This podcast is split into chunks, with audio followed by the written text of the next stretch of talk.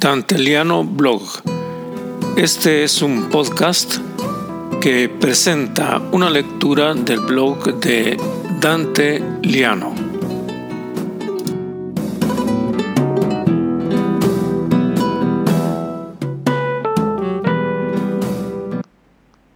Soy Dante Liano y les presento el blog Borges.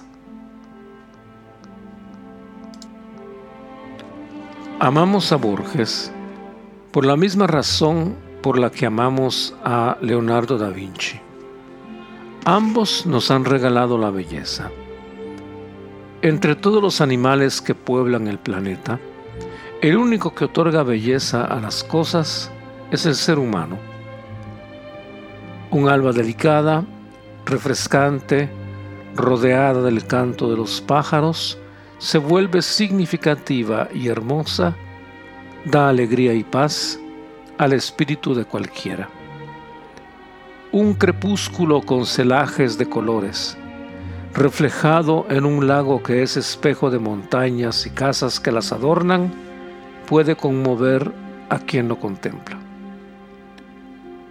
Los otros animales se quedan indiferentes, insensibles a todo aquello que no sea la satisfacción de sus necesidades materiales.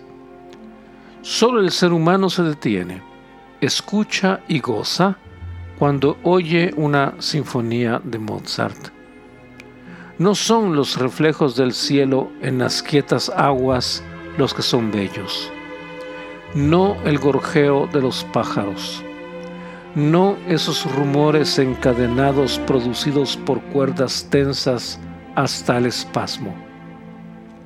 No son bellos en sí, son bellos porque nosotros, pobres seres humanos famélicos de espíritu, le atribuimos belleza. Por eso amamos a los que crean belleza. Borges decía que el espíritu escogía al azar a sus intérpretes. No era la calidad personal la que convertía a alguien en artista, sino la casualidad de que el ser lo habitara. Borges era uno de esos elegidos.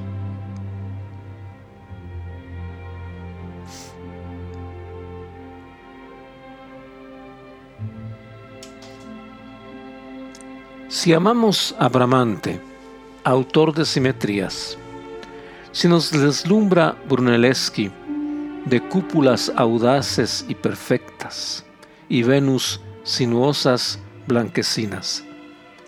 Si amamos a Rafael y sus pinturas sin defecto, amamos las simetrías narrativas de Jorge Luis Borges. El lector de la muerte y la brújula es conducido de la mano por una geometría infalible.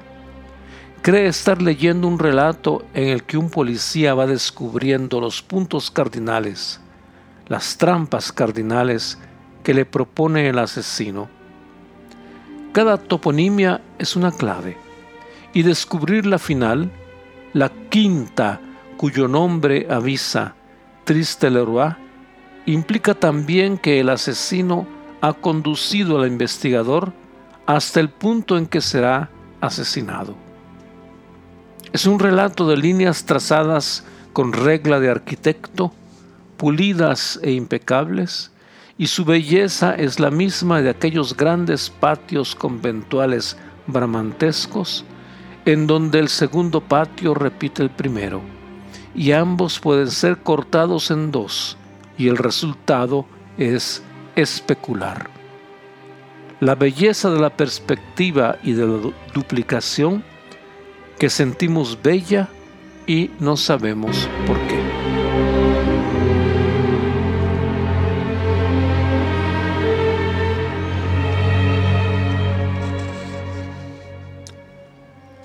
Amamos a Borges porque la inteligencia posee una belleza.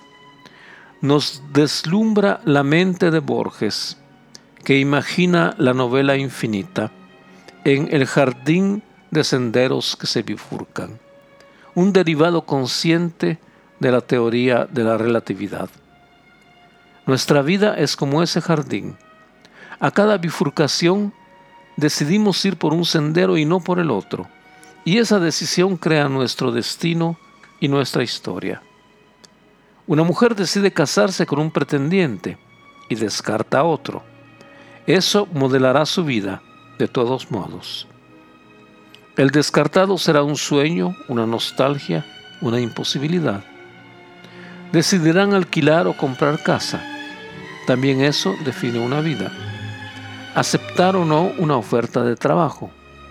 En todo caso, la decisión es una. Borges plantea la existencia de múltiples universos paralelos. ¿Qué pasaría si en lugar de escoger optáramos por aceptar todas las bifurcaciones? En una versión, la mujer se casa con el otro, no con el primero. En otra, mantiene la primera decisión. Y si hubiera una tercera opción, también la aceptaría. Ya van tres vidas paralelas. En una versión de su vida acepta el empleo. En otra lo rechaza y acepta otro oficio. Vivir múltiples vidas es vivir el infinito que como seres humanos nos está prohibido, menos que en la imaginación. Y ese es el ingenio que nos regala Borges, imaginar mundos que no habíamos concebido antes.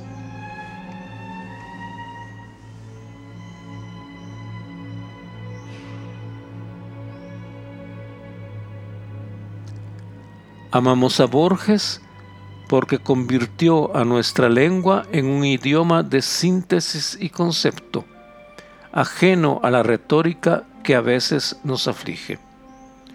En una época de excesos lingüísticos y acrobacias literarias, prefirió la sencillez y limpieza de una comunicación esencial. Hay que leer su explicación del segundo principio de la termodinámica, para entender cómo hasta un árido principio físico puede por la magia del idioma convertirse en poesía. Borges amaba a Rubén Darío, otro creador de belleza. Lo amaba porque reconocía en él una propia virtud.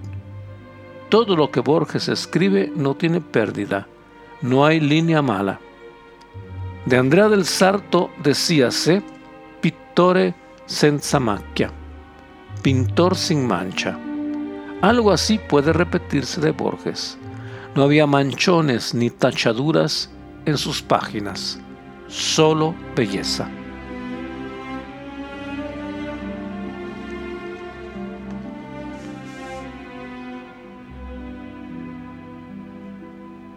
Amamos a Borges por sus poesías inspiradas y clásicas respiran belleza los versos del elogio de la sombra, tan repetido y conocido como algún poema de García Lorca o alguno de Machado.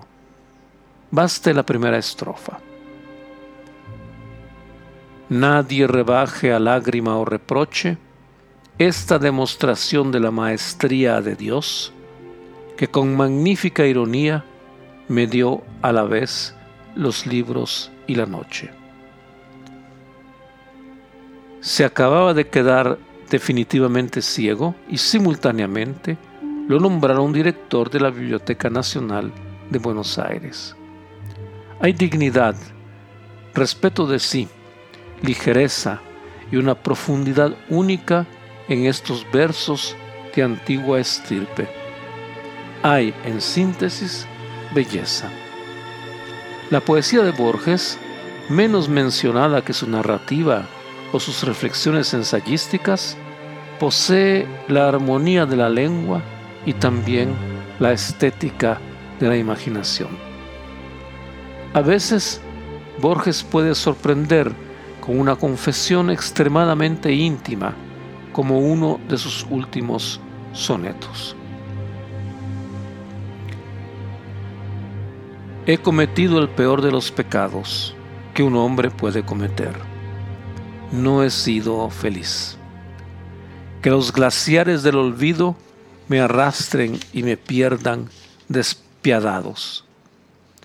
Mis padres me engendraron para el juego arriesgado y hermoso de la vida, para la tierra, el agua, el aire, el fuego. Los defraudé. No fui feliz. Cumplida no fue su joven voluntad. Mi mente se aplicó a las simétricas porfías del arte que entreteje naderías. Me legaron valor, no fui valiente. No me abandona, siempre está a mi lado la sombra de haber sido un desdichado. Amamos a Borges como hemos amado a todos los que, en una vida trabajosa y árida, han dedicado la suya a regalarnos ese don envidiado y envidiable, la belleza. Porque todos necesitamos belleza. Con el hambre y la sed, desconsolados, patéticos y frágiles, con que necesitamos el amor.